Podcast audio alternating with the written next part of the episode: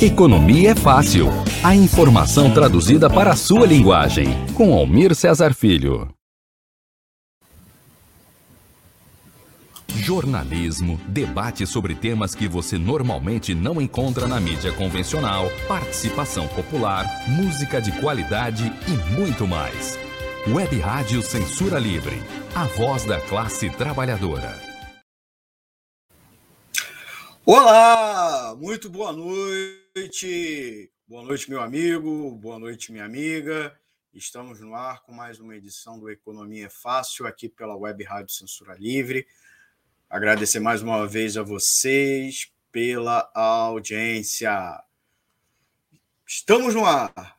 Hoje é a edição do dia 21 de outubro de 2021. No tema principal da edição desta semana, Dinheiro na mão é vendaval.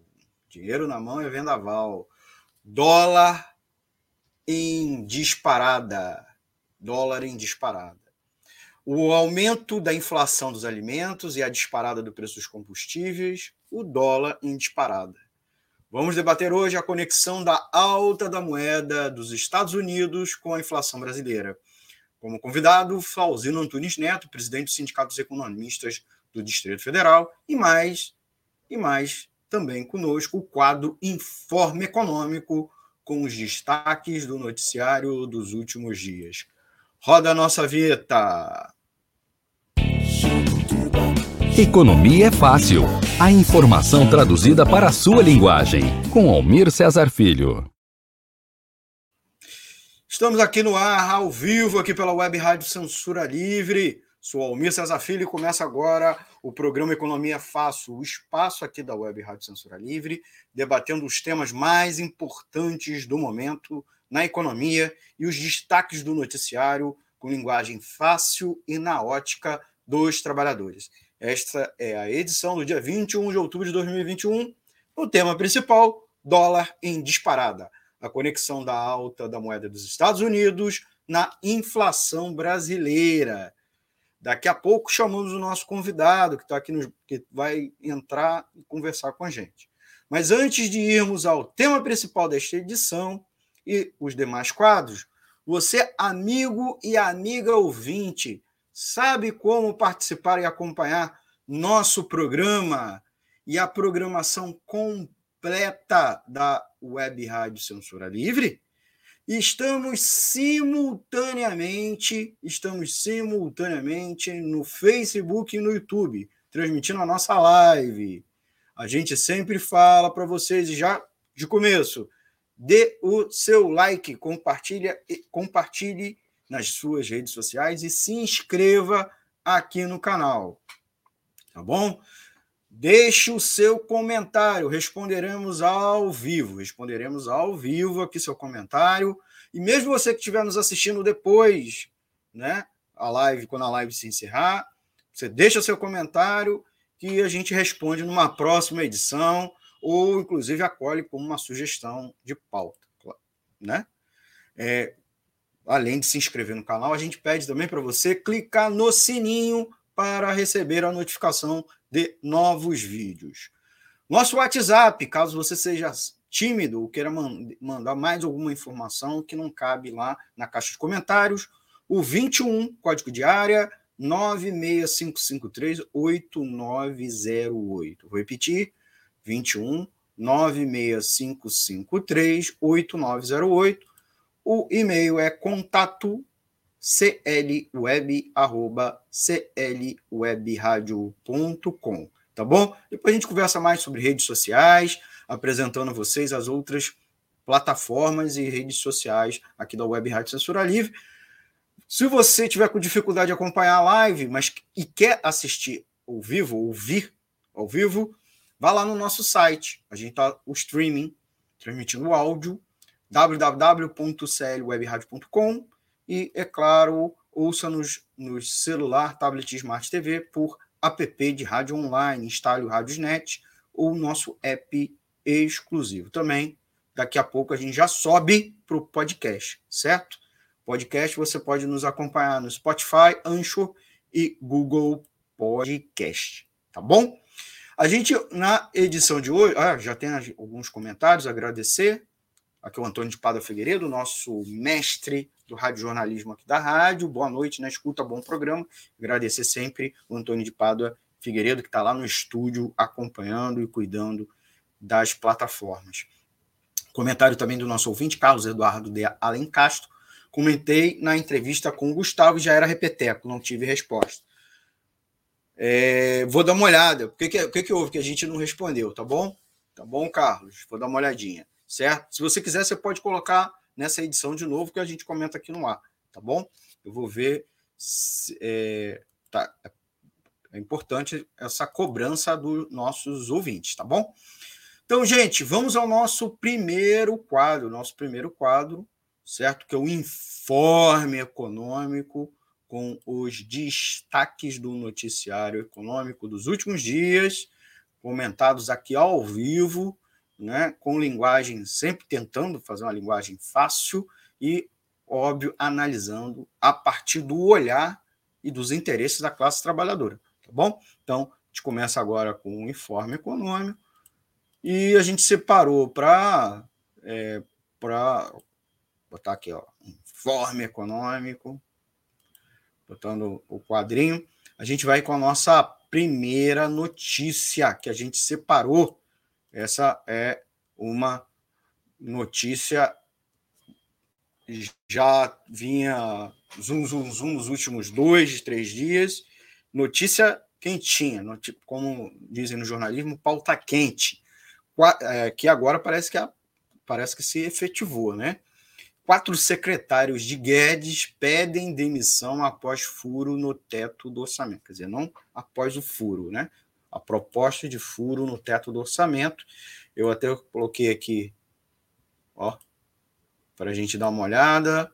Notícia que saiu no Twitter, nas redes sociais, Jornal o Globo, Folha de São Paulo, a grande mídia patronal brasileira dando a notícia, os secretários, do, os secretários é, nacionais, né, secretários federais do Tesouro e de Orçamento pe pediram demissão, certo? Já havia esse zum, zum, zum nos últimos dias, tudo começou na segunda-feira e vamos à nossa notícia, né? O Ministério da Economia informou nesta quinta-feira, então já a confirmação então é uma notícia vinda do próprio Ministério da Economia, informou que o, o de, é, pediram demissão ao secretário especial do Tesouro e Orçamento, o Bruno Funchal, e o secretário do Tesouro Nacional, o Jefferson Bittencourt.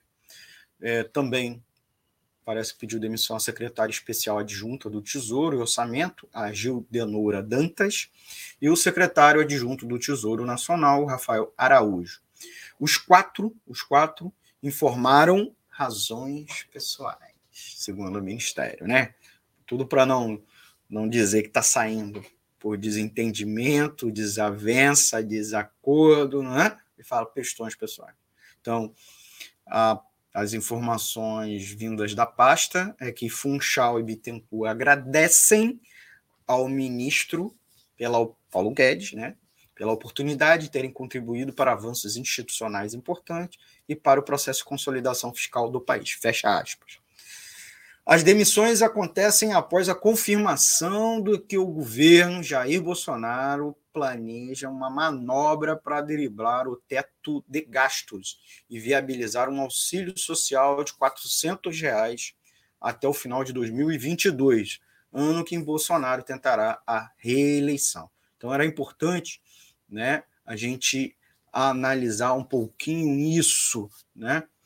Agradecer, inclusive, também já temos mais comentários. O Dirley Santos está nos acompanhando, deu uma boa noite. O Carlos Eduardo Alencar colocou aqui uma, uma, uma pergunta referente, inclusive, à última edição do programa, que eu sugiro vocês assistirem, quem não acompanhou.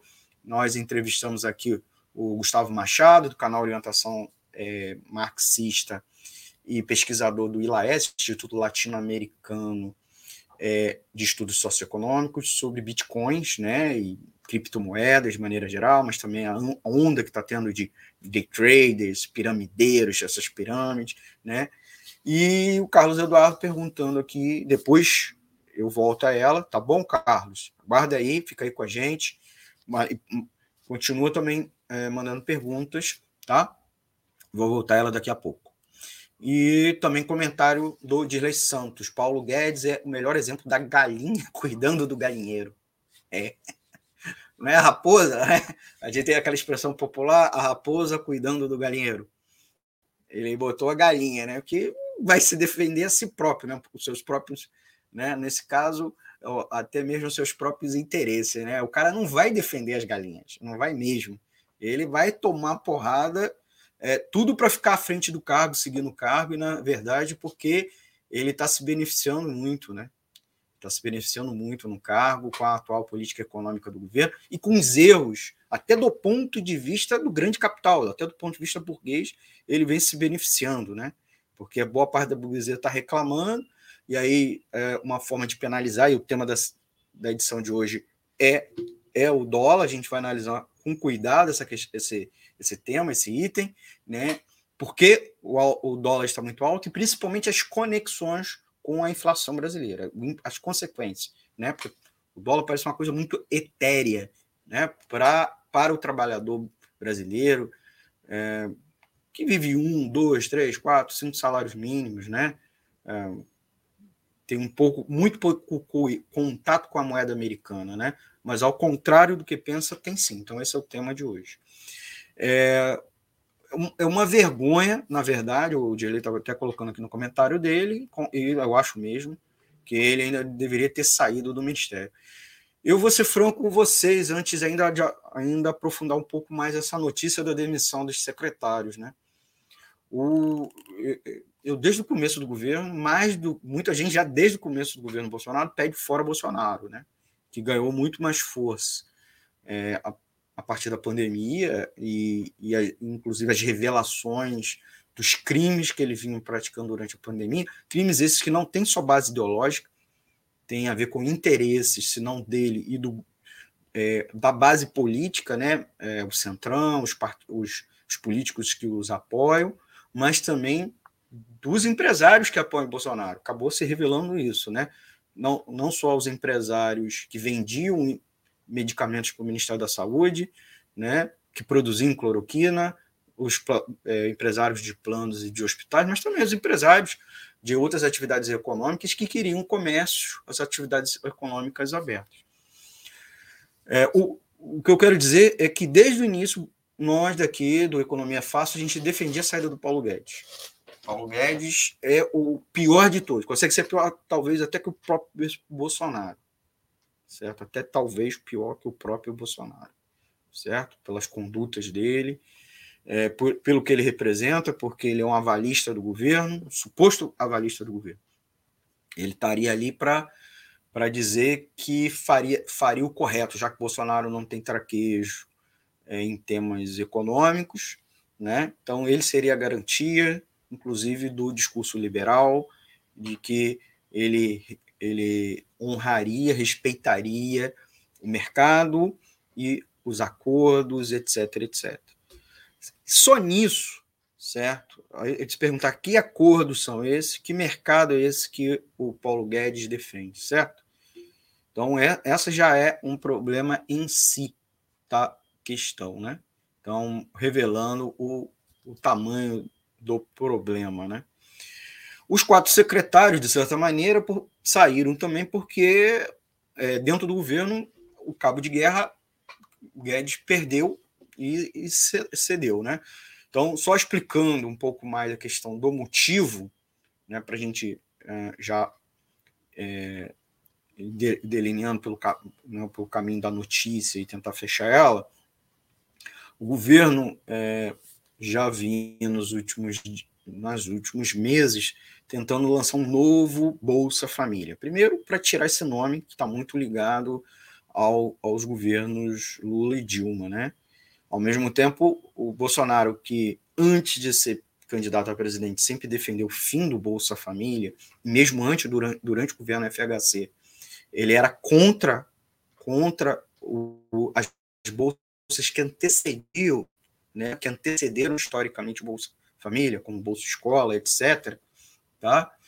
é, ele, ele sempre se manteve muito contra essas bolsas, mas a, o eleitorado defende, então ele teve que vir com um discurso de manter e aumentar esse valor, etc. Só que o Guedes sempre foi resistente, inclusive porque supostamente não tem margem no orçamento para isso, né? não tem dinheiro. Né? Então, Durante já a pandemia, houve uma pressão para o governo, no começo da pandemia, instituir um auxílio emergencial. É, o Paulo, a equipe econômica saiu com uma proposta irrisória de 200 reais. No início ele disse, não, vamos melhorar o Bolsa Família, então não precisamos de um auxílio emergencial. Depois ele aceitou. Aí ele lançou a tese que deveria ser só 200 reais de uma base mais restrita. O Congresso Nacional falou, não, tem que ser mais amplo, número de pessoas, e um valor maior. Aí no final, para correr atrás do prejuízo e dizer que era uma proposta do governo, ele acabou aceitando aquele valor de 600 reais, mas num período muito curto de tempo. Dizendo que 2020 não precisaria mais, é, que ao final de 2020 não precisaria mais de auxílio.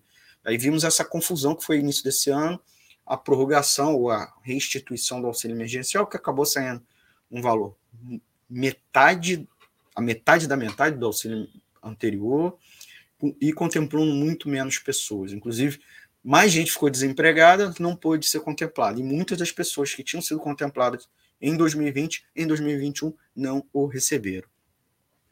E aí o governo novamente está com a iminência de encerrar o auxílio emergencial de 2021, e aí o governo tenta lançar novamente o seu próprio Bolsa, é, Bolsa Família. No início chamou Renda Brasil, agora Auxílio Brasil. Tem um, uma, uma mudança aí de nomenclatura que é, na verdade, muito marketológica, certo? É, até porque temos muitos problemas assistenciais e, e, de segurança alimentar e nutricional nesse momento que o governo faz muito pouco, certo? É, essa semana mesmo nós tivemos aí a semana uh, da alimentação, o dia da alimentação, Dia Nacional da Alimentação, e não foi anunciado muita coisa. Então, na segunda-feira, havia uma pressão do governo para que no dia seguinte, na terça, fosse lançado um programa e um programa e com um valor maior e o mecanismo para tirar dinheiro é, seria sem a, a PEC que mexeria, mexeria nos pagamentos de precatório para 2022 e para os próximos anos, parcelando é, o os precatórios seriam não pagos nos próximos anos, para que gerar uma folga orçamentária para isso, é, seria é, por fora, criar um mecanismo por fora do teto do gasto público. Lembra aquela, aquela PEC no governo, é, governo Temer, que congelou o gasto público por, por mais de 10 anos, e, e os gastos, os itens que compõem o gasto público só seriam reajustados pela inflação. Então, isso acaba servindo como uma gaiola prendendo a elevação dos gastos públicos. Essa situação gera esse problema que nós estamos vendo agora. O governo não está conseguindo, é, que já era uma maldade, a questão dos precatórios, que atinge geralmente pessoas é, aposentados, pessoas que ganharam o processo, coisa e tal. E também o governo não conseguiu outros lugares para cortar. Então, o que que, embora tem dentro do próprio orçamento, sem precisar emitir moeda, que, que seria uma possibilidade, ou emitir títulos, que diz que não tem condições de fazer isso, seria ampliar o endividamento público, seria, por exemplo, diminuir o valor dos, das emendas parlamentares.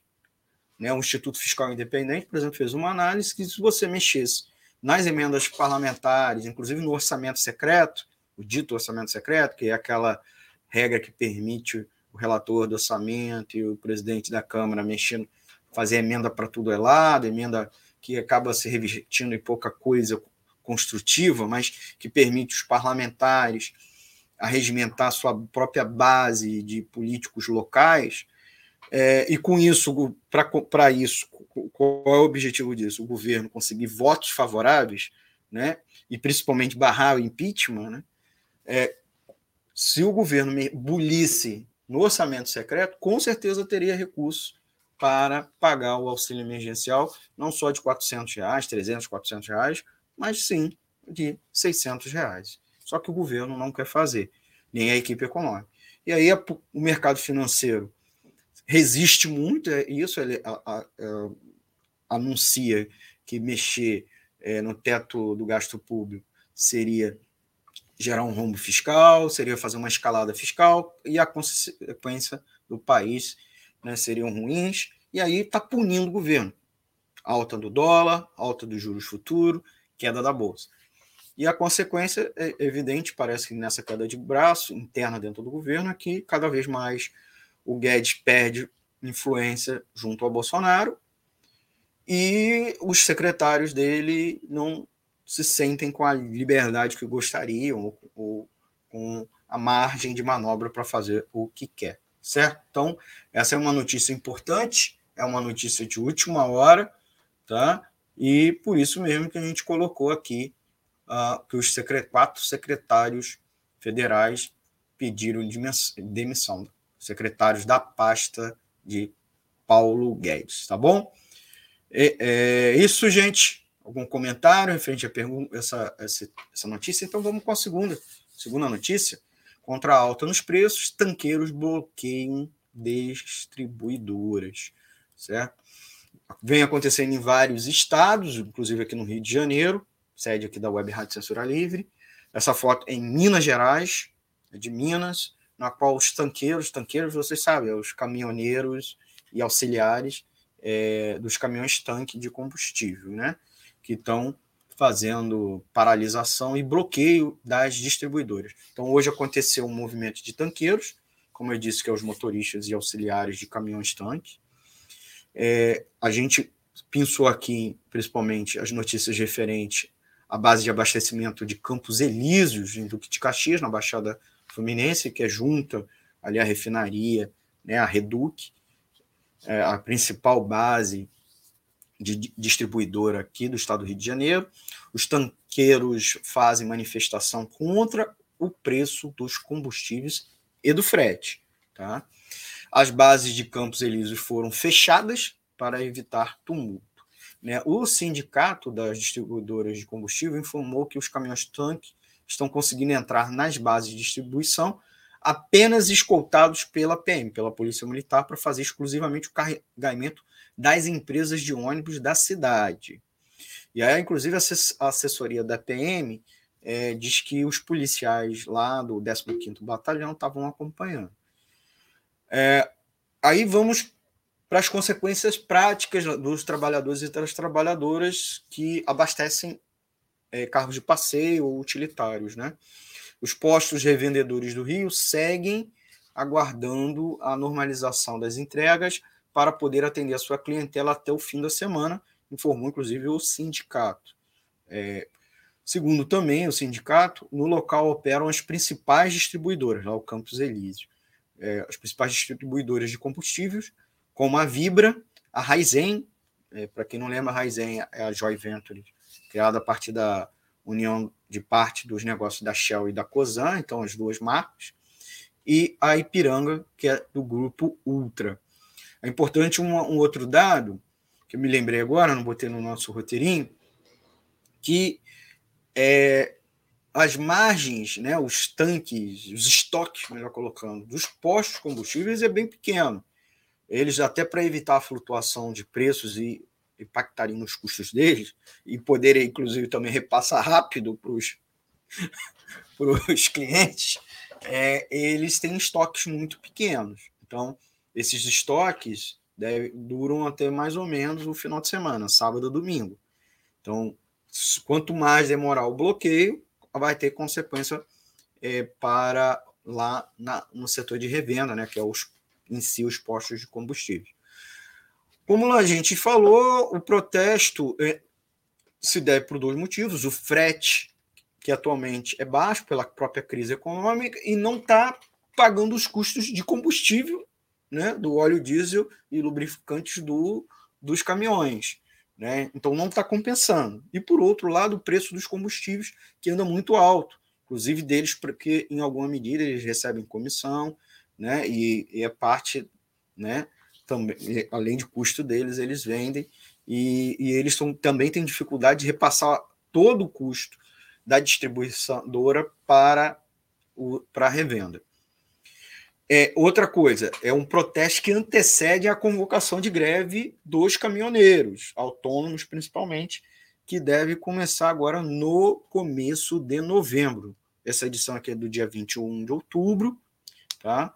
Então está para sendo anunciado começar a greve logo depois do feriado é, de finados, que é dia, uh, dia 2 de novembro. Então, teremos aí uma greve de caminhoneiros se não houver uma mudança no frete, né, política de mudança de frete e a questão dos combustíveis. E é importante a gente colocar que um dos, dos causas da alta do combustível é, sem dúvida, a alta do dólar. Mas, mas a gente vai discutir aqui um pouco que tem um efeito retroalimentador, tá bom? O aumento dos combustíveis, é, ele, ele não é um fim em si mesmo, tá certo?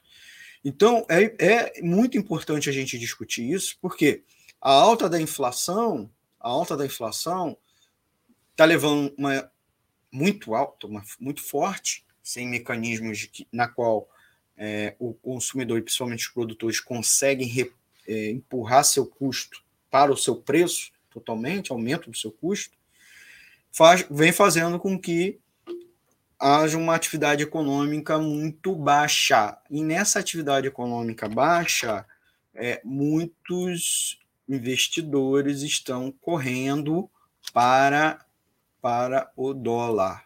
Então, eles tiram suas aplicações, seus recursos de renda fixa e principalmente da bolsa e tentam se proteger com dólar, e aí o dólar acaba aumentando. Como os o preço dos combustíveis, principalmente o petróleo, ele é cotado em dólar, em alguma medida porque ele é importado, mas não só, e também porque há uma política de, de da parte da Petrobras, no caso do refino, de transferir automaticamente o aumento do preço internacional é, para o preço nacional, a consequência é um processo contínuo aqui de alta do combustível. Se vocês voltarem aqui, aqui mesmo na Web Rádio Censura Livre, nós já fizemos duas edições anteriores aqui do Economia Fácil sobre preços dos combustíveis, fora outros, outras edições aqui que a gente fala um pouco de inflação, etc. E, inclusive, teve uma excelente entrevista aqui com o André Bucareste, né, o Buca, que é petroleiro, é economista, e petroleiro, que explicou os mecanismos de por que, que o preço dos combustíveis no Brasil anda tão caro. Isso já ano passado, certo? E esse ano se aprofundou ainda mais, tá bom? Então, é, era importante a gente voltar a vocês voltarem lá e assistir esse mecanismo. A gente vai tentar aqui dar um pouco um, um pouco de. voltar um pouco a essa explicação sobre esse mecanismo muito terrível. Gente, antes de encerrar o quadro, informe econômico, vamos explicar, vamos aqui ao comentário do nosso ouvinte dando satisfação, né? Na edição anterior, ele, ele colocou o conceito de rentista, de rentista, um conceito atual, um retrocesso conceitual feudalismo é, as duas coisas em carro, pelo menos do meu ponto de vista. Mas, embora você fez a pergunta um pouco para o Gustavo, né? Então, o Gustavo Machado pediu para ele responder e, inclusive, é um motivo para ele voltar aqui, né? Agora é importante colocar um aspecto. E por que, que eu, inclusive, optei responder aqui um pouco? É, vale lembrar que a Petrobras, apesar de ser uma empresa que produz concreto, uma mercadoria tangível, o, e o governo brasileiro é o principal acionista, ele não é um único. E rentista, de certa maneira, a gente sempre se refere a quem? Aquelas pessoas que vivem de rendas e não do seu trabalho ou de um, um capital que produz por si, certo? O dono da padaria, por exemplo, não é um rentista, porque ele é o dono da padaria. Ele, inclusive, tem uma dupla condição, que ele geralmente trabalha na padaria. Então, né, ele, de certa maneira, ele explora, explora sua força de trabalho. Ele está ali trabalhando, explora dos outros trabalhadores. Não confundir explorar com super explorar, certo? Explorar nesse sentido que eles estão trabalhando ali de salário, certo? E ele está obtendo lucro a partir do trabalho de outrem e do trabalho próprio dele. Um dono de uma grande empresa, muitas vezes ele nem precisa trabalhar na empresa, né? Ele, tem, ele pode gerir, ele tem, ganha às vezes até um prolabório, mas o, a renda dele provém de ser proprietário daquela empresa. E aquela empresa está gerando bens e serviços. Já um rentista, não. Ele, ele, ele ganha dinheiro com base ao capital dele, que não é um capital produtivo. Esse capital produtivo é o empregado por um, por um capital produtivo como um meio né, de, vamos dizer assim, de se capitalizar, um meio de fazer giro, né, fazer um investimento, permitir a ampliação é, desse capital, aí ele gerar lucro para si e pagar a rentabilidade daquele capital que foi emprestado, né? aquele aluguel do capital que foi emprestado. Tá entendendo? Pagar os juros, pagar os juros, certo? Hoje, boa parte dos acionistas da, da, da Petrobras, de certa maneira, são o quê? Rentistas. E mais do que isso, além de receber os lucros de dividendo, a Petrobras ainda fica pagando juros de capital próprio, porque é, ela, ao invés de ir ao mercado financeiro,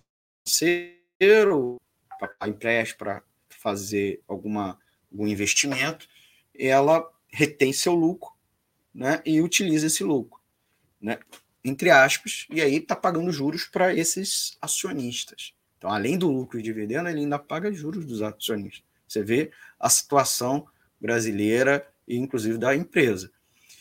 É, uma outra coisa, antes da gente fechar, antes da gente fechar, é, é, é a questão da Petrobras um pouco, por que, que o preço do combustível anda muito alto, certo?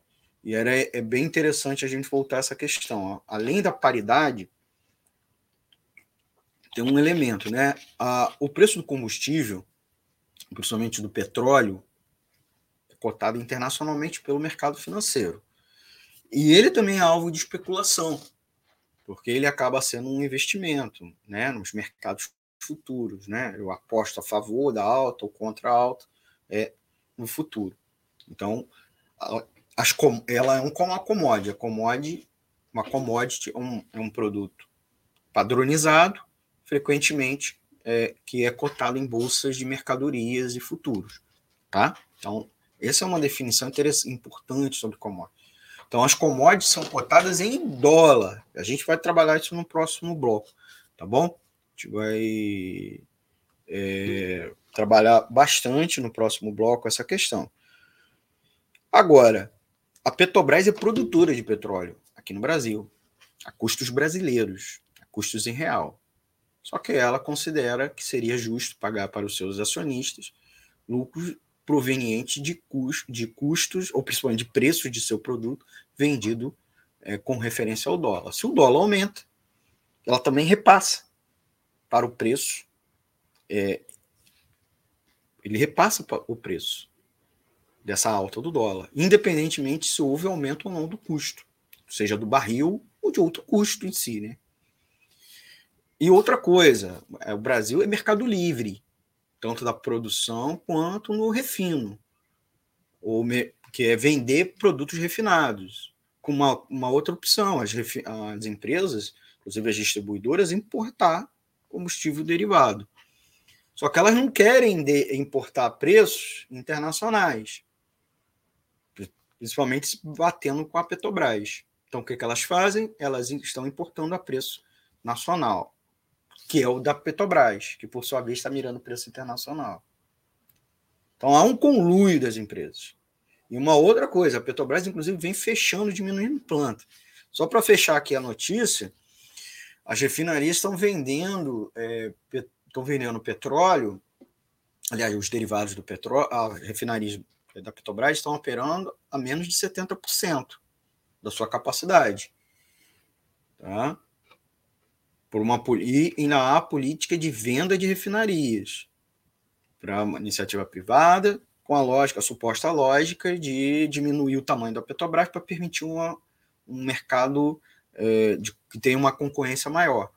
E aí é curioso o seguinte: concorrência maior, ao invés dessas empresas construir suas próprias refinarias e plantas de tancagem para distribuição, elas querem comprar algo já pronto, já com investimento maduro, o que é uma maldade, né? Uma dupla maldade, porque foi feito com a Petrobras foi constituída com dinheiro do Tesouro Nacional e com sacrifício do povo trabalhador durante décadas e décadas, né? Para poder nos proteger dos choques internacionais do petróleo.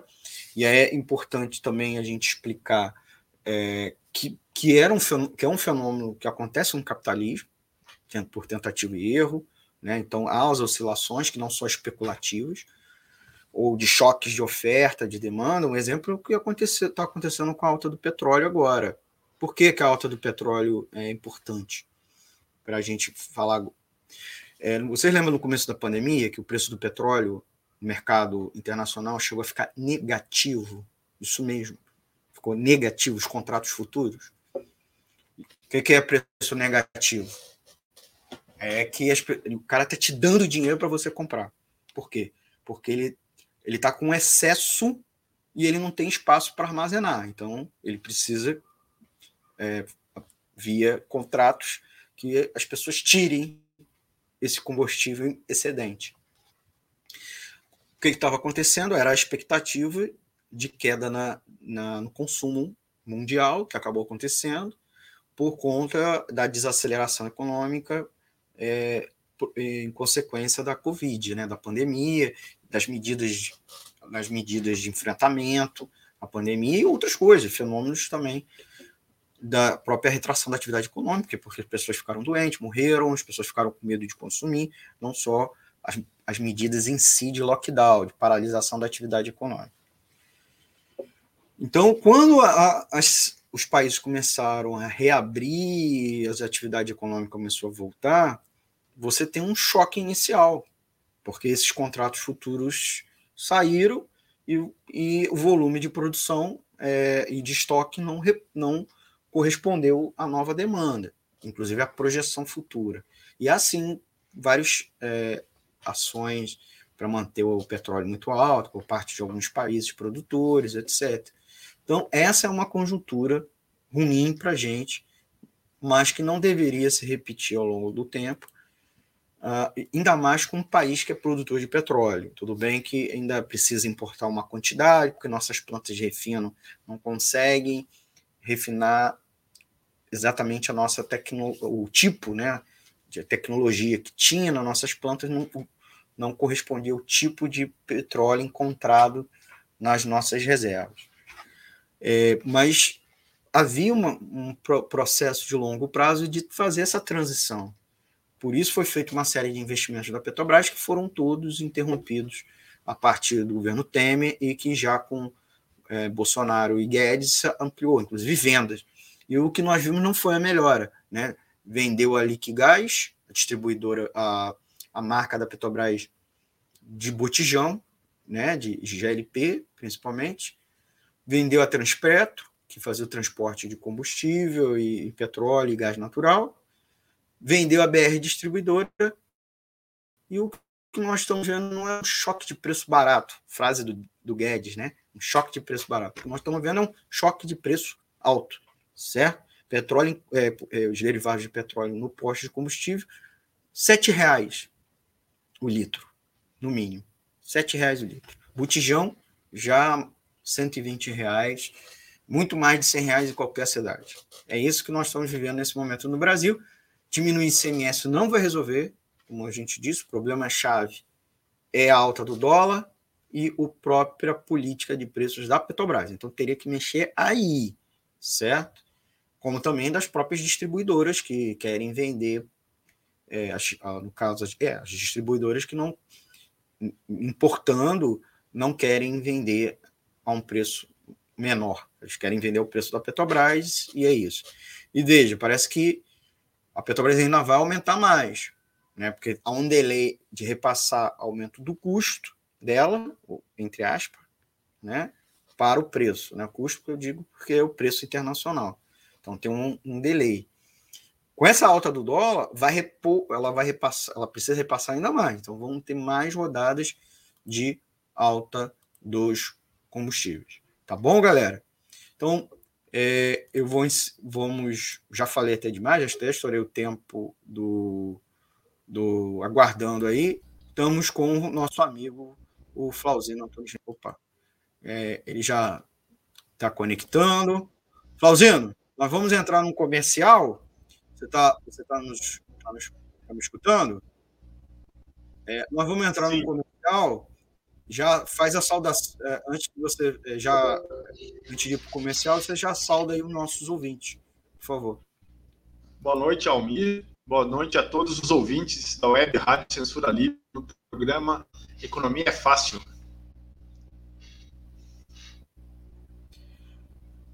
Então, gente, a gente volta já com mais um bloco após o intervalo, com Flauzino Antunes Neto, e o tema, o tema principal dessa edição a gente até botou uma brincadeira, dinheiro na mão é vendaval. Dólar em disparada, a conexão da alta da moeda dos Estados Unidos na inflação brasileira, daqui a pouco com o Flauzino Antunes Neto. Tá bom? Já voltamos.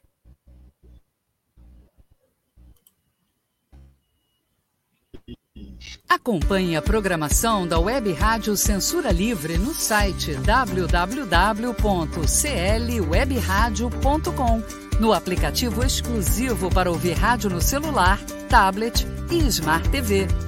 A emissora também está no Radiosnet, um dos maiores aplicativos para esta finalidade, na nossa página no Facebook e no canal da emissora no YouTube. Acesse o nosso canal escrevendo youtube.com barra C barra Censura Livre. Tudo junto. Inscreva-se no canal e acione o sininho para receber as notificações de novos vídeos. Web Rádio Censura Livre. A voz da classe trabalhadora. Para ajudar a Web Rádio Censura Livre, anote os dados da nossa conta.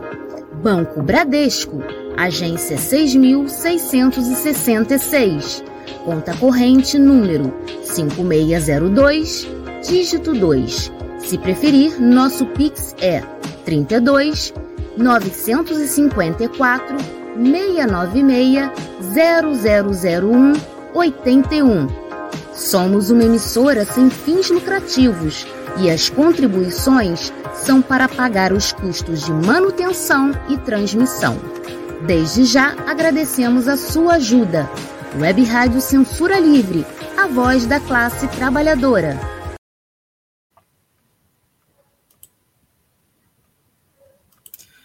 Voltamos, voltamos com mais uma edição aqui do Economia Fácil, segundo bloco da edição do dia 21 de outubro de 2021, e vamos com o tema principal dessa edição, tema principal da semana, que é a alta do dólar, conversando comigo, o nosso amigo Jabituê, aqui, parte da equipe de produção do programa, mas é habituê aqui que a gente sempre convida ou para ajudar a fazer uma entrevista né, com, com, um convidado, com um participante de fora da equipe.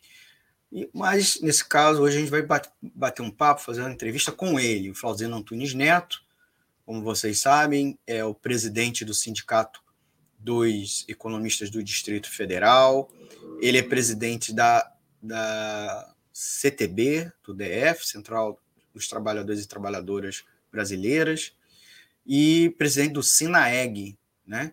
Sindicato dos é, Servidores Economistas e Estatísticos e Engenheiros, não é isso, Falzino?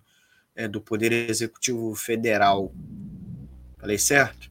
E, claro, membro também do Conselho de Economia do Distrito Federal. Fazendo um monte de coisa. É um, o currículo dele é, é, longo, não vamos ficar dissertando aqui. É, boa noite, meu amigo Flauzino. Mais uma vez, obrigado por você estar aqui conosco. Certo? Ah, tem lembrar os nossos ouvintes que está tendo eleição do Conselho Regional de Economia do Distrito Federal não é isso? Mas o Flauzino não, tá, tá, não está participando da eleição, né? Mas é só aproveitando a oportunidade e lembrar aí dos aqueles que são economistas, estão inscritos no DF, de participar do processo. Flauzino, muito boa noite. Obrigado aí por você estar aqui com a gente. É... O Antônio de Pada Figueiredo fez uma piada aqui para começar já a gente batendo bola, que é time grande não cai. Abraços ao amigo Flauzino Antunes Neto. Santista também, porque o Flauzino caiu no início aqui da, do bate-bola. conexão deu uma oscilada. Eu botei ele na tela porque ele estava ok, mas aí deu uma oscilada. Flauzino, mas não parece que não é o caso dos secretários do Ministério da Economia, né? Quatro deles pediram demissão hoje, não foi? E tem a ver com, de certa maneira, com o teto do gasto, que não é o nosso tema, mas que explica aí a alta do dólar dessa semana. O dólar que já vinha muito alto e instável, com viés de crescimento, às vezes com algum recuo, deu uma disparada. Explica aí para gente um pouco essa conexão da instabilidade, da instabilidade, ou pelo menos é, as, as variações do preço do dólar, lembrando que dólar, a gente fala alta do dólar, alta do dólar, é o preço do dólar, que é cotado em real, que é a moeda americana, né, tem a oferta e a demanda interna. Houve uma alta por dois motivos. Ou houve uma queda da oferta, o que de certa maneira não é verdade, mas porque houve uma queda de demanda. Então, mais gente comprando o dólar nesse momento na economia. O que, que aconteceu? Por que, que as pessoas começaram a comprar dólar e o que essa notícia está associado ao novo auxílio Brasil, tal do novo auxílio Brasil, e por que, que os secretários estão envolvidos nessa treta toda? Clausino, por favor. Então, primeiramente, eu vou agradecer ao, mais uma vez ao convite né, do programa Economia é Fácil para a gente debater as questões econômicas do Brasil com uma linguagem que o povo entenda, né, que o trabalhador e a trabalhadora entendam. E boa noite a todas as ouvintes e ouvintes. Né? Então, a gente. Que, não é, que assistem também pela internet e tal. A questão é o seguinte: a gente sempre discute, né, no campo da economia, é, que a, quando a economia vai bem, a política vai bem.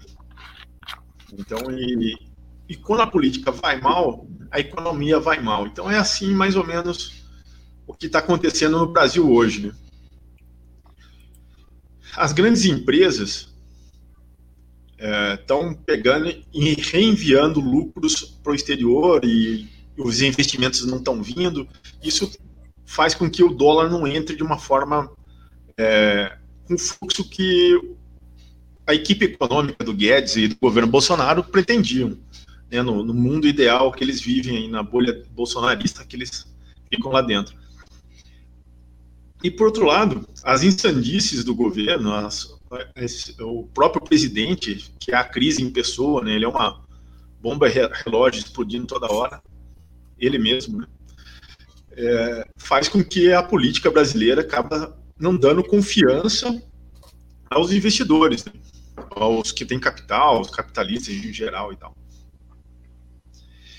E gerando uma, uma inflação que agora já não é mais uma, inflação, uma das inflações que a gente conhece de, de oferta e demanda, nem de uma expansão monetária, mas sim de uma insegurança. Né? A galera está trocando real por dólar para poder ter uma segurança no futuro, né? Pra, ó, vamos pôr dinheiro no colchão, né? Porque não pode ser real, porque os bancos podem ter uma, um confisco a qualquer momento com esse lucro no governo é, o real está desvalorizando, então é melhor por, comprar dólar e pôr no, debaixo do colchão. Isso é mais ou menos o cenário que a gente vê hoje. Então, é um cenário de instabilidade política que gera uma confusão econômica e que aprofunda a crise do país. Né? Quem paga a conta sempre é o, é o proletariado, os trabalhadores que perdem emprego, o custo de vida lá em cima, né? a gente está vendo a carestia dos alimentos, é, da gasolina, da gás de cozinha, então, enfim, muita coisa está aumentando ao mesmo tempo e quem está pagando essa conta somos nós. É, e assim, eu só queria finalizar sobre a questão do, dos secretários, né, que pediram demissão, enfim, tudo por uma questão de que eles são de uma escola austera, né, que, que prega que tem que ter o orçamento público tem que ter um teto de gastos, a emenda 95 foi colocado assim, a regra de ouro e aquela coisa toda, e eles falaram que iam seguir essa regra. Mas a situação política do Bolsonaro não está boa, ele precisa ser populista. E para ser populista, ele vai querer usar o dinheiro público para ser populista, né, com dinheiro público. Então ele precisa manter aí uns 400 reais, aquela coisa toda, e vai estourar. O... Já estourou, né? Ainda os dados oficiais não saíram como estouro, mas na prática já todo mundo sabe que, que já foi. Então, e eles pediram demissão por causa disso.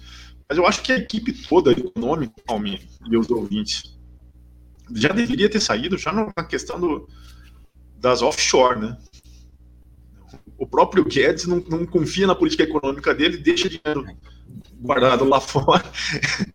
Deixa eu botar aqui na tela aqui, Flauzino, aproveitar, você sente, te interromper, mas a gente interrompendo. É, essa informa, agora, um pouco antes da gente entrar no ar, estava circulando essa informaçãozinha no Twitter, né? Total 53 milhões 764 mil 300 reais. Em 1 de janeiro de 2019, o valor era 36 milhões 665.250, rendeu hoje 581.400 reais. Rendimento total 17 milhões é, 99 mil e 50 reais. Isso colocando aqui os dados de quanto a alta a alta de hoje, certo? A alta de hoje, 21 de outubro de 2021, do dólar gerou de sobre riqueza, de mais riqueza para o Paulo Guedes, sem o Guedes fazer nada, sem pegar esse dinheiro e aplicar em nada, emprestar para nenhuma empresa, para nenhuma empresa comprar equipamento, aumentar a produção, contratar pessoas. Isso que o Guedes ganhou com sua conta offshore em dólar é, no paraíso fiscal, certo? É, você estava explicando, né, Flauzino, o, o, o Guedes jamais poderia ter uma conta offshore como ministro da Economia. Né? É, a conta offshore é uma excrescência, porque é um mecanismo de ilação, né? ilação fiscal, né? É, de pegar. É, é, ilação. Agora eu acho que eu estou falando errado, desculpe. Mas é um daqueles mecanismos de fuga de fuga de fiscal legalizadas legalizadas, certo? Agora, que é até legal, mas qual é o grande problema? São dois, né? É, conflito de interesse que está se vendo agora, né? E o segundo fato é de que um, uma autoridade não pode ter uma conta lá fora. E assim, os entre aspas erros da política econômica, erros podem, inclusive, serem deliberados para fazer com que haja a alta do dólar. Então, ele não poderia ter, nem ele o Roberto Campos Neto, presidente do Banco Central. Né? Então, o resultado é o quanto o Guedes ficou mais rico do que ele já é, sem fazer absolutamente nada, nem fazer nada com aquele dinheiro de investimento em atividade produtiva. Desculpa, Flávio. É, é, Almir, é assim, quando você, você assume cargo de primeiro escalão que tem é, do Ministério da Economia ou do Banco Central, você é obrigado a declarar que se tem offshore ou não, ou se tem dinheiro aplicado fora. Tem um código de conduta, né, que é um decreto presidencial que foi, foi colocado, existe isso e ele negou, né? Então, enfim, é, Daí fica a própria offshore, ela é para evasão fiscal, né? O termo offshore é investimento fora da costa, longe da costa, do seu país de origem, né? então é além mar. E a Suíça nunca é, conseguiu ser tão, é, quer dizer, tão segura para quem está fazendo uma evasão fiscal, porque a partir do momento que uma CPI, uma investigação jurídica, é, judicial, ou a própria é, investigação do governo, a, a, Suíça chega e conta a origem do dinheiro, conta quem é os donos da, da, da offshore e tal. E isso não é muito, muito legal para quem tem um dinheiro meio ilícito, né? Porque para contrabando, tráfico, é, é, e outras coisas mais, você tem que ter o seu sigilo fiscal garantido, né? E as offshore, nas Ilhas Caimã, no Panamá, enfim, nessas ali na região do Caribe é um tanto que é um paraíso fiscal, né? Eles colocam o dinheiro lá e fica tranquilo. Ninguém vai saber de nada. Então, enfim, é um negócio já é suspeito por natureza. Agora, o cara sabe que o dólar vai subir. Ele sabe que as informações chegam para ele antes. Né? Ele está com as informações, aquela história de assimetria simetria das informações que, que funcionam no capitalismo é toda uma balela, né? Ele tem todas as informações antecipadas, sabe é, que não vai dar certo, e ele ficou com o dinheiro lá e sabe que vai multiplicar. Ele não precisa roubar o dinheiro público, ele só precisa sacrificar o povo, né? Tirar o sangue do povo, fazer a desvalorização do real, e ele ganha dinheiro e fala que é lícito. Né? Não desfui, não fiz maracutaia, não fiz nada, mas o tráfico de influência, as informações privilegiadas, ganhar rio de dinheiro por segundo só porque o dólar subiu, é isso aí, em país sério, de verdade, que estava correndo contra a corrupção, todo aquele discurso dos bolsominions, esse cara já devia ter caído há muito tempo, né? Enfim. É, bom, essa é uma questão política da, da economia que a gente é, tem que analisar mais profundamente, porque toda a nossa produção, é, a gente importa matéria-prima, a gente produtos semi-elaborados ou por elaborar, enfim, dependendo do grau da maturação da indústria, a gente importa muito mais e aqui fica só uma, uma montadora, né? Chega os caixotes é, just time, de tudo que é lugar do mundo, chega e, e coloca tudo aqui num pacote só e, e, vende como um produto acabado. Então, quase tudo no, no Brasil depende das importações de produto industrializado, ou da China, da Europa, do Japão, dos Estados Unidos.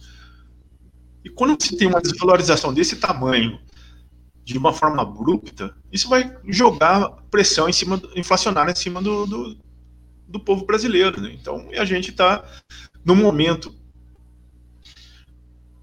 É, no momento da economia que a gente está com quase 40 milhões de desempregados, mais de 20 milhões não conseguindo comer.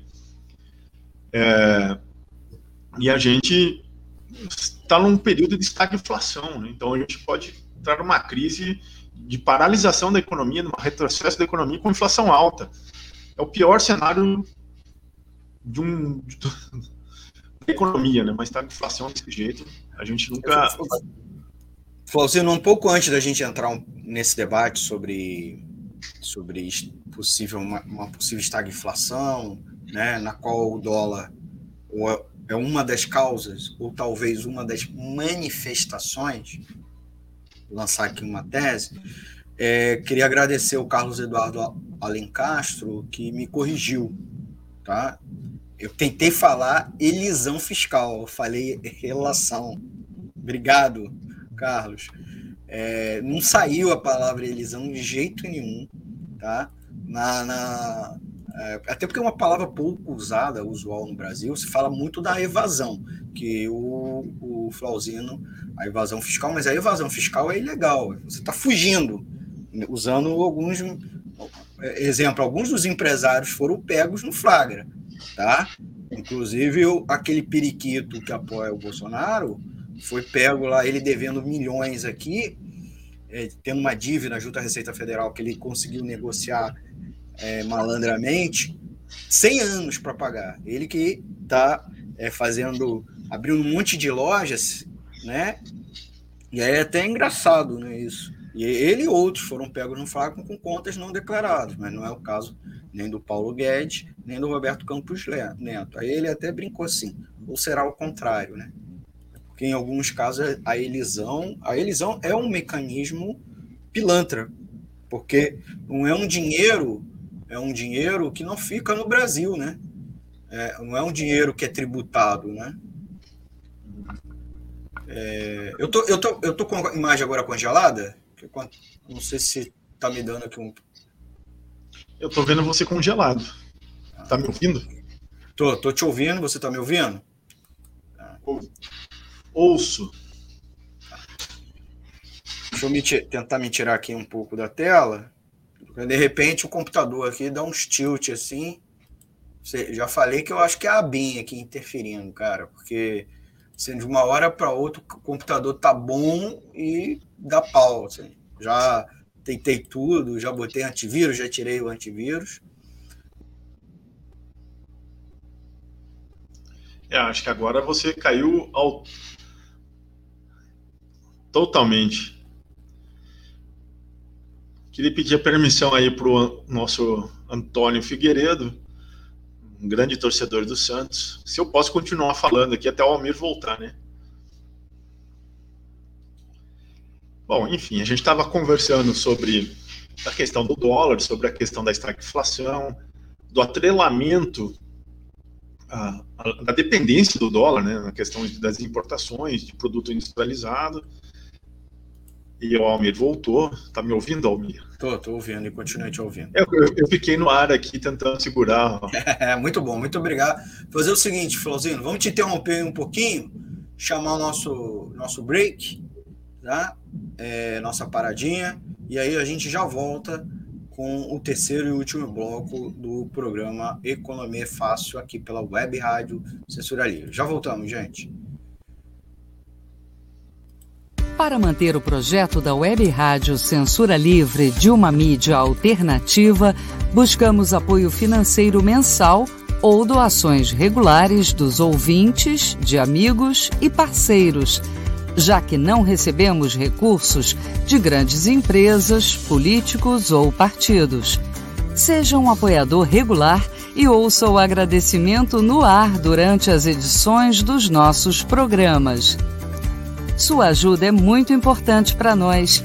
Enviamos prestação de contas mensal aos nossos apoiadores. Temos uma vaquinha virtual permanente. Anote o endereço virtual apoia.se barra CL Web Rádio. apoia.se barra CL Web Rádio. Saiba mais sobre a emissora no WhatsApp 21 96553 8908. Web Rádio Censura Livre. A voz da classe trabalhadora. Acompanhe a programação da Web Rádio Censura Livre no site www.clwebradio.com, no aplicativo exclusivo para ouvir rádio no celular, tablet e Smart TV. A emissora também está no Rádiosnet, um dos maiores aplicativos para esta finalidade, na nossa página no Facebook e no canal da emissora no YouTube. Acesse o nosso canal escrevendo youtube.com barra C barra Censura Livre. Tudo junto. Inscreva-se no canal e acione o sininho para receber as notificações de novos vídeos. Web Rádio Censura Livre. A voz da classe trabalhadora. Para ajudar a Web Rádio Censura Livre, anote os dados da nossa conta.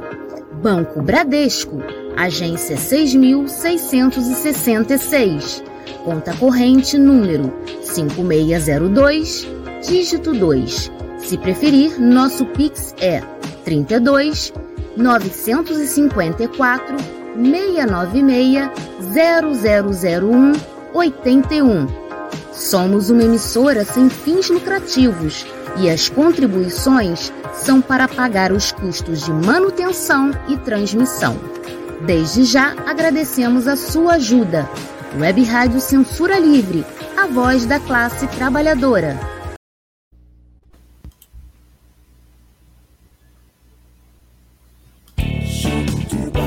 Economia é fácil.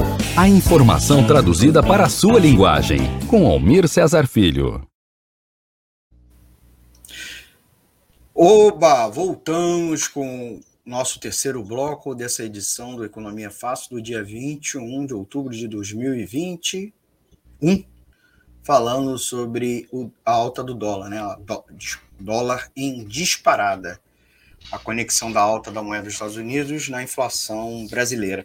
A gente estava começando a conversar, Flauzino, com o Flauzino Antunes Neto, presidente do Sindicato dos Economistas do DF, sobre a, já a conexão, né?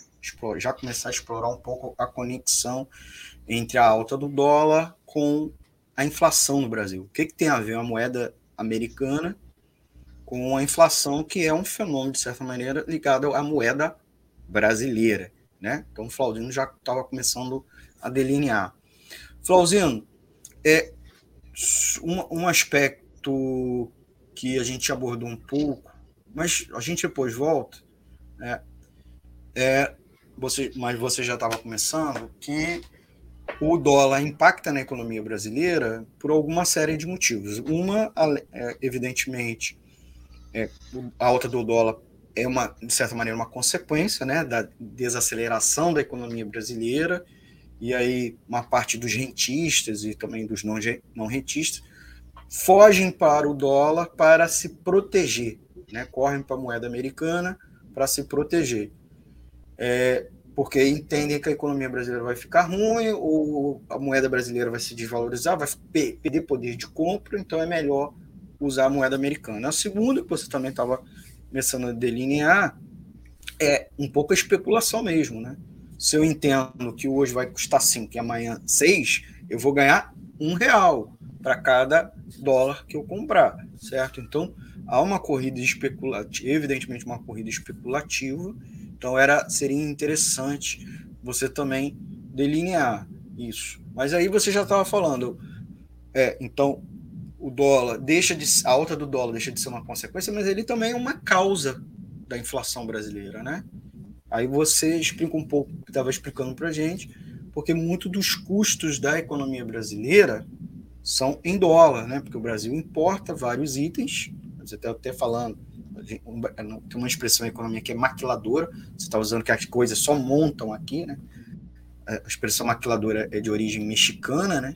É, que são as maquilas, né? Que são as empresas que lá que só montam o negócio, pega as peças, tudo praticamente é, é abrido caixote, tá desmontado, remontar e botar de novo, no, às vezes no próprio caixote, para vender internamente ou para fora. Só que também uma outra coisa que é os preços. Os preços são cotados em dólar de vários bens e serviços, né? Então explica um pouco essa diferença, é, aprofunda um pouco a questão dos custos e na sequência a gente fala um pouco é, dos preços também são cotados em dólar e aí causa essa penalização é, para a população via alta dos preços. Lauzinho. É, quando você, é, quando um país importa, é, ele, ele não, não, importa na moeda de origem, que é o real, no caso do Brasil. Ele precisa de dólar, ele compra nos preços estabelecidos em dólar. Então, se o dólar aumenta no país, quer dizer que a gente vai precisar de mais reais para comprar aquela mercadoria em dólar. Então, a maioria dos nossos, assim, dos nossos produtos que são produzidos aqui tem componentes importados ou são 100% importados. Lâmpada, quase todas são, é, são importadas, produzidas na China. Se você tiver uma curiosidade de pegar e dar uma olhada assim atrás dos, das embalagens, você vai ver lá made in China em tudo que é quanto produto industrializado. Ah, então, esses preços vão acabar sendo repassados né, para o consumidor final que vão adquirir os seus produtos. Então, quanto mais caro o dólar, mais caro os produtos, e isso vai encarecendo, vai subindo, vai ser uma coisa escalonada. A outra são coisas que são atreladas ao dólar. Quando o dólar sobe, eles também sobem. Né? Então, é o caso principalmente da gasolina, que acho que e derivados de petróleo, que são as coisas mais importantes hoje, né? porque quando alguma coisa escapa da, importação, vai ficar mais caro no Brasil porque a gasolina subiu, porque o dólar está subindo. É, enfim, as coisas estão sendo mais caras, o diesel está. Até produção agrícola, né, porque tem, são derivados de petróleo, uh, os defensivos, os fertilizantes, e tudo é além de tudo importado. Então, além do combustível e lubrificante dos equipamentos, né? É, lubrificantes dos equipamentos. E os então, próprios equipamentos, muitos deles são importados ou peças importadas.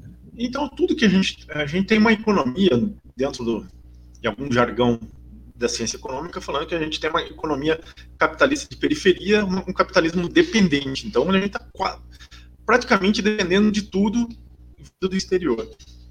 É, isso acarreta agora nessa questão política e sanitária e tal, que está assolando o país, joga os custos de novo para a população.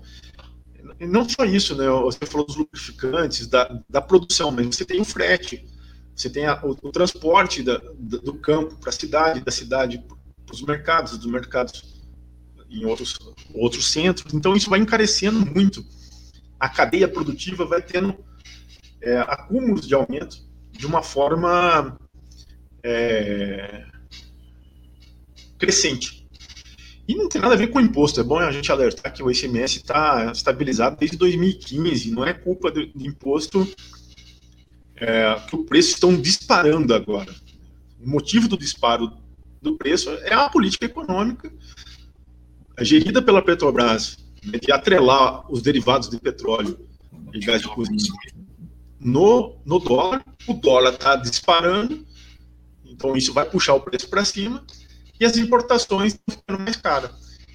E a gente não tem uma, uma indústria nacional que possa suprir o mercado em todos os produtos com preço, com produtos de qualidade e preços mais acessíveis. Então a gente fica nessa ciranda e a gente vai entrar naquilo que eu falei que é a estagflação, né? que é o desemprego com inflação alta, que é um cenário muito é, prejudicial, né?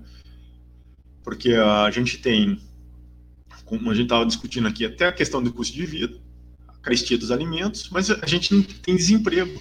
A economia não está crescendo, não está gerando é, postos, novos postos de trabalho. Isso é uma situação que não é só a queda do, do Guedes, né? É a queda do, do Bolsonaro, da política econômica, toda essa questão porque senão não vai, não vai adiantar isso no curto prazo. Mas um dado assim que é atrelado ao dólar, que a gente não tocou, eu acabei de lembrar, é, é convencionado pela Justiça Nacional, por jurisprudência e tudo mais, que o IGPM é o índice de correção de aluguéis. E o IGPM, calculado pela Fundação Getúlio Vargas, é, a FGV, um dos componentes mais fortes e que tem peso maior nesse, nesse índice é o dólar. Então, o custo do aluguel, aqueles que vão estar renovando o aluguel, quer dizer, estão re renovando de julho para cá, está sentindo um aumento muito forte. Né? E nem todos, né, vai depender aí da, da situação. É, legalmente já está já tá embutido no contrato e tem que, tem que aumentar. Né? Então, enfim, fica na, na dependência aí da, sensibilidade do dono do imóvel. Chega ao caso de ter aumentado acho que de julho para agosto 40%, mais 30% em setembro, ainda não, não vi o de outubro, mas um reajuste de 30% é uma, é uma paulada na moleira do cidadão que é difícil de, de aguentar. Muito maior que a inflação, que a inflação oficial, oficial. Né?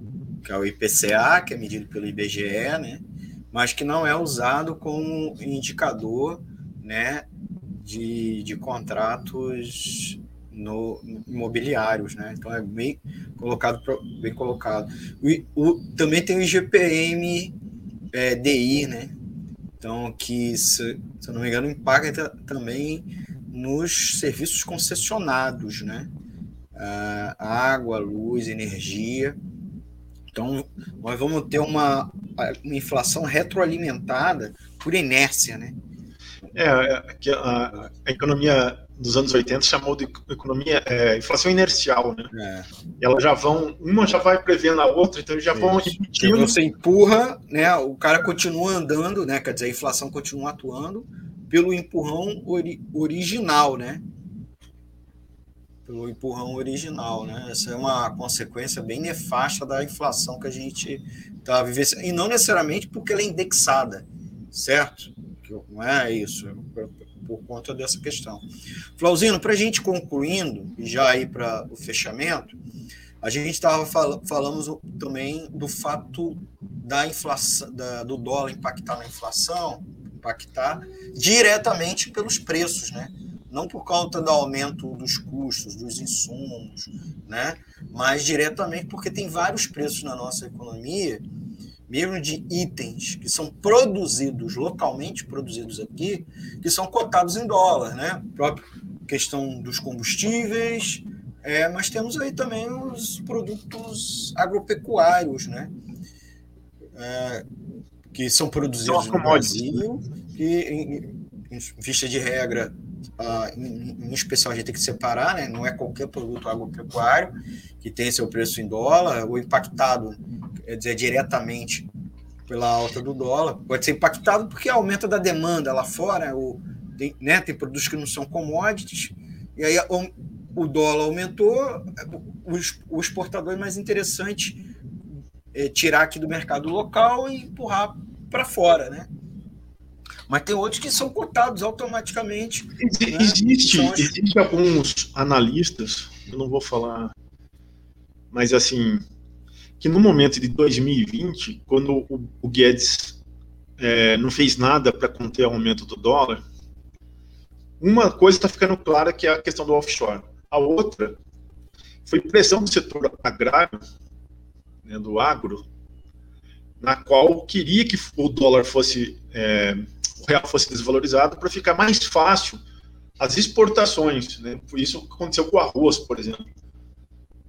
Faltou arroz no mercado nacional porque quase tudo foi vendido para o exterior. Né? Foi um aumento de 73% da exportação de arroz. E, e isso garantiu altos lucros numa base bem bolsonarista. E era uma coisa que eu, foi, acho que assim, juntou a fome com a vontade de comer. Né? O Guedes queria, com dinheiro lá fora, valor, ganhar seus lucros com o um aumento do dólar. Daí ele viu uma pressão do, do presidente da República e falou: oh, preciso atender minha base aqui, que é o agro, que querem exportar alimento para o mundo, porque o mundo está num período de, é, de falta de produção e a gente vai alimentar o mundo. E o Brasil que se exploda, né, o brasileiro que, se vire para comer.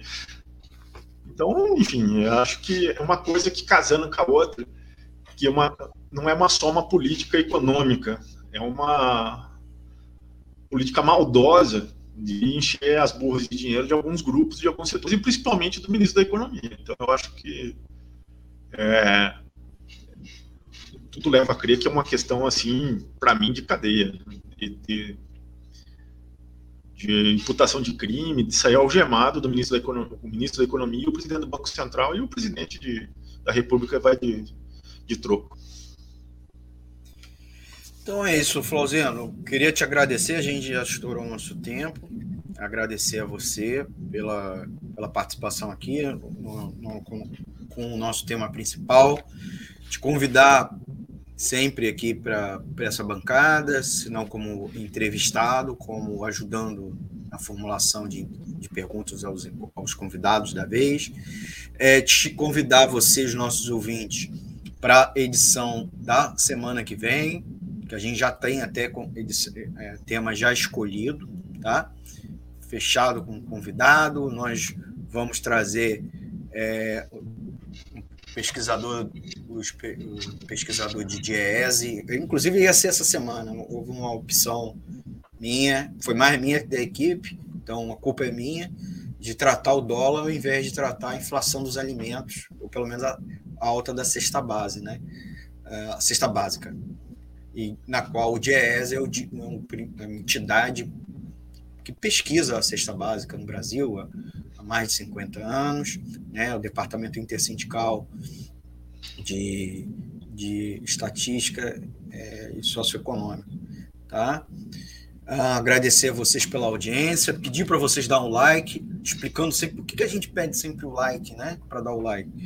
É, para que os algoritmos das, platas, das plataformas é, eleve o nosso, nossos vídeos para cima, né? Ranqueiem para cima, e também você tem acesso a vídeos similares, né? mais conteúdo da própria web como também outros similares. Então, é uma forma de educar os algoritmos, entre aspas, né? Então, dê seu like, queria agradecer quem deu like aqui, que eu estou conseguindo ver, o Antônio de Padre Figueiredo, e o nosso convidado da vez, o, Antônio, o Flauzino Antunes Neto. Depois, muitas mais gente é, mais pessoas devem ter dado like, mas eu só estou conseguindo aqui é, no nosso nossa plataforma ver isso. Agradecer a audiência, agradecer quem fez comentários, como o Antônio de Pádua, o Carlos Eduardo de Alencastro, que interagiu bastante com a gente, o Dirley Santos e a Márcia Baptista, como sempre, né? Que inclusive estava aqui falando da brincadeira, o trocadilho, né? Que o, o Dirley fez, né? Que o Guedes é a galinha cuidando, é a galinha cuidando do galinheiro. a, a dúvida é o seguinte: que tipo de galinhas é, são essas, né? Porque galinheiro quem a gente bota o quê? Um cachorro para cuidar, né? Ou, ou, um galo, né? E aí tem a, o dito popular, né? A raposa cuidando do galinheiro, porque a raposa ela ataca o galinheiro, ela come as galinhas e rouba os ovos, né? Então nesse caso, né? Ele tava, ah, ele fez um trocadisco. Tô entendendo assim, ele pode ter errado, né? Então, agradecer ele pela audiência. A Márcia Baptista está aqui colocando, agradeço pela explicação, uma boa noite, agradecer ela. Gente, encerrando aqui o nosso programa Economia é Fácil, espero termos abordado o máximo possível. Tem vários temas, aspectos aí da questão que a gente queria tratar, mas infelizmente não dá tempo suficiente. Mas eu acho que fundamentalmente, né, fazer um, um aqui um breve retrospecto é primeiro que a, o dólar, a alta do dólar é tanto uma consequência quanto uma causa da inflação e da desaceleração da economia brasileira. E a inflação impacta sim na desaceleração da economia brasileira, porque aumenta custos, é, é, gera incerteza nos, nos investimentos, também gera queda no poder de compra dos consumidores, principalmente os mais pobres, que são os mais afetados pela alta da inflação. Agora, a alta do dólar essa semana é também uma forma especulativa e também uma tentativa do mercado de punir o governo é, por tentar romper com o teto do gasto, porque o mercado defende que o governo fique dentro do teto do gasto. E aí o governo tem a opção de ou tirar da saúde e educação, que ele não tem, pouca margem, ele até gostaria, né? Ou tirar dos servidores públicos, ele está tentando aprovar a PEC 32, ou meio.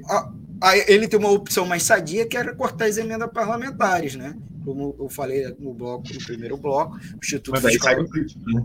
É, aí ele não vai fazer isso, porque aí rola o impeachment, né? Aí os caras rompem de vez com ele. Então, diante disso, é uma tentativa do mercado punir o governo, porque interessa o governo seguir uma política econômica que não necessariamente é uma boa política econômica para o país. Então, queria fechar com essa questão né? Encerrar com, com esse ponto, porque pode ter ficado pouco entendido para o nosso público, tá bom? Eu queria novamente pedir o like de vocês, né? Falar para vocês se inscreverem no canal, tá? Dúvidas, críticas e sugestões, manda um e-mail para gente, contato clweb.com ou para o nosso WhatsApp 21 96553 8908.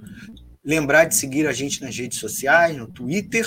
A gente tem o Twitter também da Web Rádio. Lá, corre lá.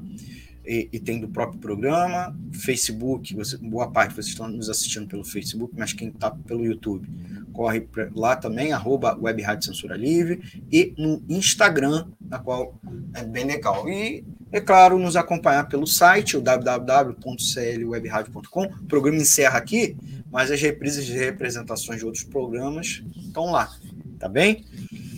E, é claro, baixar o aplicativo no seu celular, caso você queira ouvir, né, Rádiosnet ou o nosso exclusivo, e ouvir a gente pelo podcast. Encerrando aqui, opa, é, encerrando aqui, vocês já podem nos acompanhar, tá bom? Flauzino, muito obrigado, meu amigo. Só mandar, pode mandar seu abraço aí, encerrando o programa mandar um abraço a todos os ouvintes, né? É, a web rádio e, eu, e a você que me convida aí sempre, e sempre que você pede eu, eu estou presente e espero ter correspondido aí a as expectativas dos ouvintes. Né? Qualquer coisa estamos à disposição aí para trocar umas ideias daquilo que faltou e o que não ficou bem entendido, né? E o que falta para o Brasil é o seguinte: uma política de é, nacional de industrialização, para não ficar dependente disso. Para isso é muito grande para ficar é, dependendo do capital externo. A gente tem capacidade técnica, é, intelectual, o povo brasileiro é muito capaz de tocar a economia aqui sem ficar dependendo da, das multis e, e, das benevolências do capital especulativo e financeiro do mundo afora. Então agradeço, estou à disposição, sempre que você me chamar, Almer, estou aqui pronto para atender. Muito obrigado, Flauzelo Antunes Neto, presidente do Sindicato dos Economistas do Distrito Federal, mais uma vez aqui no nosso programa Economia Fácil, que a gente encerra essa edição do dia 21 de outubro de 2021, aqui pelas plataformas da Web Rádio Censura Livre, YouTube, Facebook. Daqui a pouco a gente já, vocês já podem nos acompanhar pelo Spotify, Deezer, ah, o Deezer não, é Spotify, Anchor e Google Podcast, principais plataformas de podcast, tá bom? Um forte abraço e até quinta que vem a gente vai estar conversando sobre cesta básica, tá? Aqui no nosso programa. E fica a dica também, amanhã às 19 horas, o programa Cinema Livre com a minha amiga Wellington Macedo. Tudo do melhor da sétima arte. Até lá, gente. Um forte abraço. Tchau, tchau. Economia é fácil. A informação traduzida para a sua linguagem. Com Almir Cesar Filho. Jornalismo, debate sobre temas que você normalmente não encontra na mídia convencional, participação popular, música de qualidade e muito mais. Web Rádio Censura Livre. A voz da classe trabalhadora.